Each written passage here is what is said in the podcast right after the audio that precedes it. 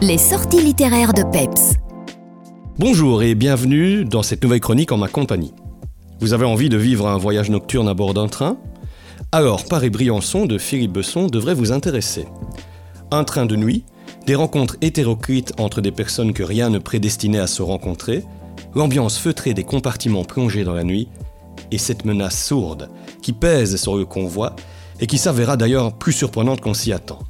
Ça sent bon huis clos savoureux, pas vrai? Philippe Besson confirme ici son statut de talentueux conteur. J'ai adoré découvrir ces personnages au fil du rail, des personnages très divers et nuancés, reflets de la société d'aujourd'hui et de certaines préoccupations du moment. Une bonne pioche donc. C'est un tout autre voyage, moins agréable mais très instructif, qui vous attend dans l'Odyssée d'Hakim de Fabien Toulmé, un nom qui ne vous est pas inconnu si vous suivez mes chroniques.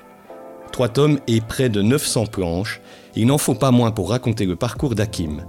L'Odyssée n'est vraiment pas un terme usurpé. Hakim fuit la Syrie, il quitte sa famille, ses amis, sa propre entreprise florissante. Le témoignage est raconté avec beaucoup de justesse, et comme toujours avec Fabien Tourmé, sans basculer dans un mélodrame inutile.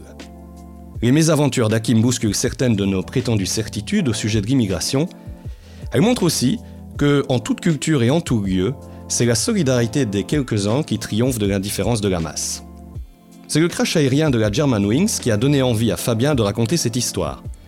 Le décès brutal de 150 personnes suscite alors une vive émotion, pendant que dans la foulée, la mort de 400 migrants au large de la Méditerranée n'émeut pas grand monde. Arrive une première planche forte qui présente 23 avions, l'équivalent du nombre de migrants morts noyés rien qu'en 2015. Elle sera suivie de nombreux autres moments qui prennent aux tripes, et qui nous rappellent peut-être aussi la chance que nous avons malgré les galères que la vie peut nous réserver et les incertitudes quant à l'avenir.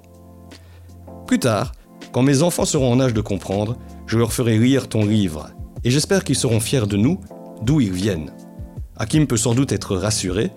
Ces enfants, dont Hadid, qui est né peu avant le départ de la Syrie, ne pourront être que très fiers de lui, et quant à moi, je vous recommande chaudement cette lecture.